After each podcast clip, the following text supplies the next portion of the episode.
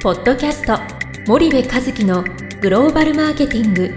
すべてはアジアで売るためには過去1000社以上の海外展開の支援を行ってきた森部和樹がグローバルマーケティングを分かりやすく解説します。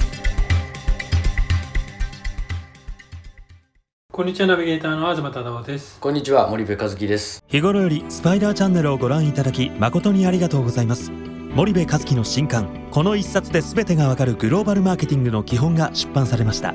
ぜひお近くの書店 Amazon でお求めください。今後とも森部和樹とスパイダーチャンネルをよろしくお願いいたします。じゃあ森部さんあの、はい。まあ、年も明けてはい。いよいよ指導してますけど年末年始とかって、はい。はい。どう過ごしてたのかとかはい思うところがあれば何あかの年末年始はですねえっ、と11月の中旬ぐらいから、はい。妻の妹のお夫婦が日本に来てたんですよ、はいはい。えっ、とサンフランシスコから、うんうん。であの2週間のあの何？クアランティーンがあるから、はい。あの伊豆に行って伊豆で隔離をしててまあ,、はいはいあのゆっくりしてて。はい。で2週間終わってから東京に来て、うんで僕の家にずっと泊まってて、はい。でちっちゃいのが3人いてね、はい。まあ、うちのちっちゃいのも喜んでまあガヤガヤガヤガヤして賑やかで、うんうん。でもまあなんだろうなそのどこ行ってもねそんなにギャーギャーできないからね。確かに確かにね。まあ公園行くぐらいで、あの家に行くぐらいで。まあそんな11月ずっとあって、はいで12月のクリスマスパーティーも今年はちょっとこじんまりとやったんだけども、あのーそうねこじんまりやって。うん。でお正月はまた伊豆に行って、うん。伊豆でお正月してうん。でえっ、とスキーしてはいで今に至るみたいな、はいはいはいはい。まあそんな予定だったんですよね。はいはいはい。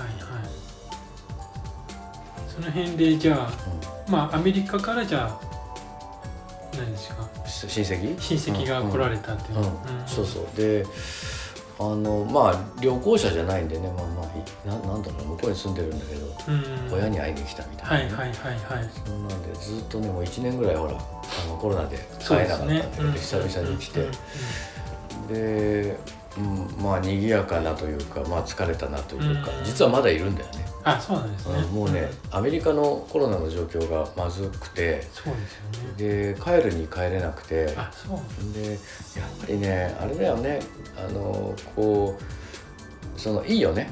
あのそのそういう異国に住んでる人と一緒に生活をすることもねたまにね。なんかあそうだなよく考えたらみたいなことは結構あってはいはい。なんかそのアメリカの子供たちがオンラインで授業を受けてるんですよ。えー、で、まあ、日本にいながら。ね。えー。で学校どうしてんの？そんな何ヶ月もこっち来てって、まあ、基本会社はリモートワークだから朝早く時差があるからね4時5時ぐらいに起きて。えー。で旦那さんはテレビ会議に、はいあはの参加しててね、いはい。で朝まあ仕事して、はい。でも全てがリモート。それで、えっと、自分の家もはい。携帯ではい。庭に猫が侵入したらなんか携帯に話が来たりとか、えまあすげえリモートだなと思って、ー、はいはい。でまあアメリカの会社だからなんとなく想像がつくじゃない、うんうんうん。そのあリモートワーク進んでんだなみたいな、はいはいなんだけど学校もすごくて。はいはい。で当然ハーフだから、うん。アメリカの私立の学校も行ってれば日本人学校にも両方行ってて、えー、で3人が3人、はい。インディビジュアルでこうなんていうのワワンツーマンで、うんうん。あの授業してるんだよね。あそうなんですでか宿題とかも出て、はいはいいはい。やすごいなオンライン学習って。いや僕がね子供がまだちっちゃいから分かってないだけかもしれないんだけど、うんうん国境を越えてオンライン学習を OK だって言ってうん。で学校学校に許可を取ってきてるんだよね。あそうなんですね、で基本的にサンフランシスコも学校は閉じてて、はい。でえっ、とその全部オンライン授業になってる、じゃあそのオンラインを、まあ、どこの国で受けるかはい。っていう問題で、まあ日本だと絶対ダメだよね。うん。アメリカに行って受けますみたいな、まあそうですね、うん。なんだけどアメリカの学校は日本に来て受けます。と OK みたいな。それでこっちにいてねはいはいはい。すごかったなっていうのとあとアメリカの日本人学校うん。で習う歌。はいはいはい。日本人でもこんな歌知らねえよっていう歌を歌ってるんだよね。はいそのハーフの子たちがね、はいはい。なんつったかななんかわかんないけ聞いどなんかたことはある。明治時代の歌みたいなやつ。だからまあなんかそういうのも面白いなと思って、はいはい。あの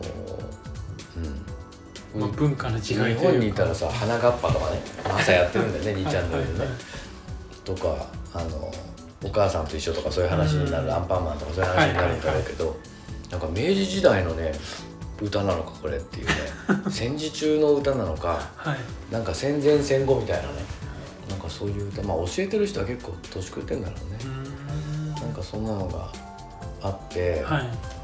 でなんかこういう気づきっていうのは非常にいいなというふうにね、思って、まあ、まあ特に今年はねあの今年というか去年か。去年はコロナで、あの誰とも接しなかったからそう新鮮に感じたのかもしれないんだけど、うんうん普段の日常とは違う人たちとこう、はいはい。交わって、うんうん。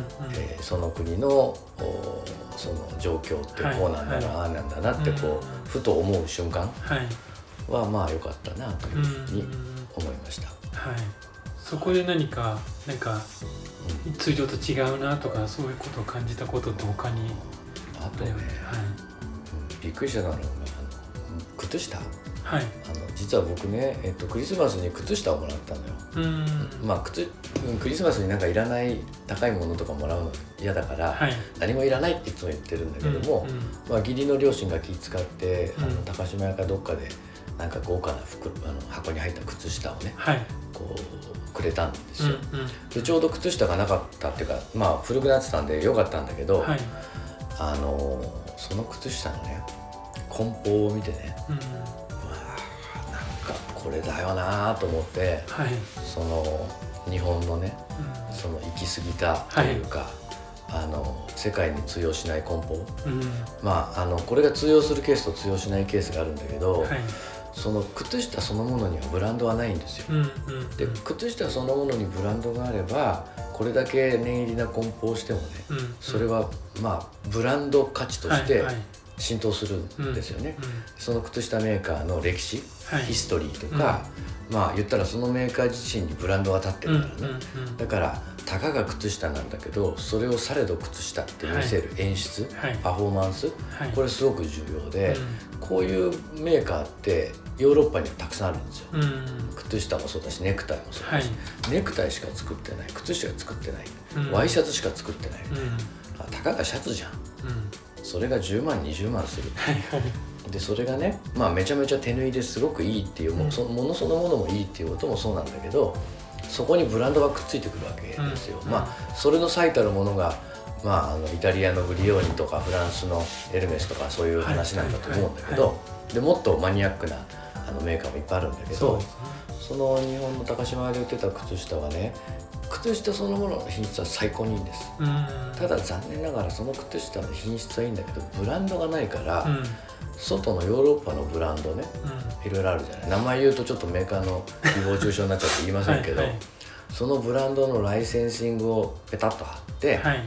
でそれをめちゃめちゃ丁寧に梱包するわけですうよ、ん要は靴下の中になんか靴下の形した紙がちゃんと入っててはい。それを引き抜いて、うん。であと靴下両方こうピンで止まってたりシールで止まってたりうんうん。であと「なんとか品質」って書いたシールが貼ってあったりとか、はい。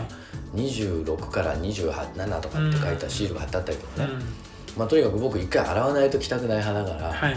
洗濯機にそれを入れるのに5足の靴下からシールを剥がして紙を抜いて ほどいてってやるのにさ、はいはい。まあ20分ぐらいやってたの面倒くさいこと。をでそれを見たアメリカ人がね、はい。まあ呆れた顔してて、うん。なんでこんな不必要な梱包してあるんだはい。このあの靴下は、うん。いうことを言っててね。うんうん。だよなって思ったんだよね。はいだからそのなんなんていうのかな。こここの靴下そのものにブランそのライセンスブランドじゃなくてね、うん。その品質がいいのは分かったと。もうそれはみんな分かってるんだと、うん。なんだけどこの靴下をされど靴下にしたければ、うん。やっぱりその靴下を作ってるメーカー自身がブランドになるか、うん。もしくはそのメーカーが作る商品をブランがブランドになるかしないとね、やっぱりそれってなんか、うん、アンネセセリーというかノットネセセリーって言われちゃうんだよね、うん。だからそれはなんかねすごくそう感じたんですよ。はいはいはい。わかりました。じゃあちょっとまあ結構時間が経ってきたので、はい。今日はここまでにして、はい。次回続きをはい。お願いします、はい。森部さんありがとうございました、はいありがとうございました。本日のポッドキャストはいかがでしたか？番組では森部和樹へのご質問をお待ちしております。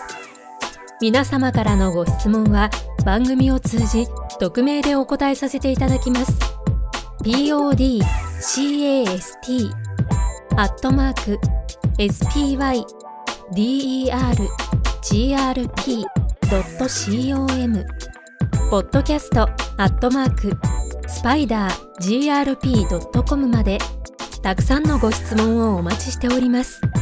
それではまた次回お目にかかりましょう。ポッドキャスト森部和樹のグローバルマーケティング。この番組はスパイダーイニシアティブ株式会社の提供によりお送りいたしました。